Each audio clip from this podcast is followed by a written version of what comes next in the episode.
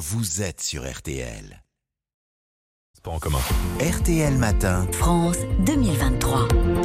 France 2023, 5 minutes pour comprendre l'un des grands titres de l'actualité avec l'un des experts de la rédaction. Et ce matin, nous allons vous parler de la réforme des retraites, bien entendu. Le détail de cette réforme sera présenté tout à l'heure à 17h30 par Elisabeth Borne. Bonjour Nerissa Imani. Bonjour, bonjour à tous. On va tenter de répondre à, à toutes les questions qu'on se pose tous. Euh, L'âge de départ en retraite, d'abord, on l'a compris, sauf coup de théâtre, ce sera 64 ans. Euh, Laurent Berger, d'ailleurs, nous le disait ici même dès la semaine dernière.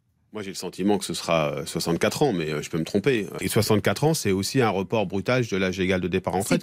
Alors, Nerissa, ce qu'il faut bien dire, c'est que tout le monde ne va pas pouvoir partir à la retraite à 64 ans. Oui, et surtout ne va pas devoir partir à, à 64 ans. Ça va être progressif. On va passer d'un âge légal fixé à 62 ans aujourd'hui à 64 ans d'ici une dizaine d'années.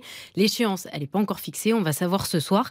Mais chaque, chaque génération, ça c'est sûr, devra travailler quelques mois de plus chaque année. Et ça va commencer dès cet été. Exemple, vous êtes né en août 61. Vous auriez dû partir à 62 ans cet été à la retraite, 62 ans tout pile. Et ben ce sera 62 ans et 3 ou 4 mois, donc à l'automne. Ça, c'est pour l'âge légal, l'âge où vous avez droit de partir si vous avez euh, cotisé suffisamment les cotisations. Donc maintenant, ça, c'est le temps de travail nécessaire pour avoir une pension complète. Aujourd'hui, on est entre 42 et 43.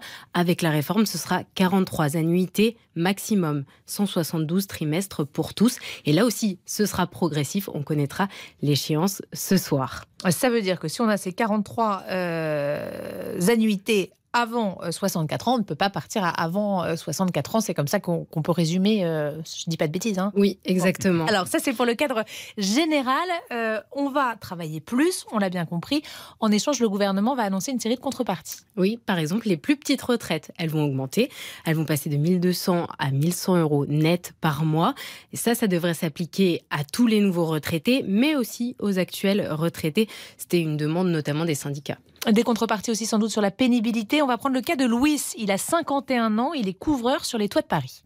Je travaille beaucoup souvent à genoux. On a des protections, mais bon, à force. L'âge, ça pardonne pas. Ça fait combien de temps que vous êtes couvreur? 31, 32 ans. Si on vous dit il va falloir travailler jusqu'à 64 Moi, je ou travaille pas. 65 ans Non, je me vois pas, je- à partir de 60 ans, euh, d'être là, par exemple, euh, sur les toits. Il devrait s'adapter par rapport au métier qu'on fait. Alors, Louis, son travail aujourd'hui n'est pas reconnu comme pénible. Quels sont les critères? Bien aujourd'hui, il existe un compte professionnel de pénibilité. Il y a six critères. Je vous en cite quelques-uns. Le travail de nuit, le travail répétitif, le travail sous des températures extrêmes. Ça se quantifie par année et c'est l'employeur qui s'en occupe. C'est une vraie usine à gaz.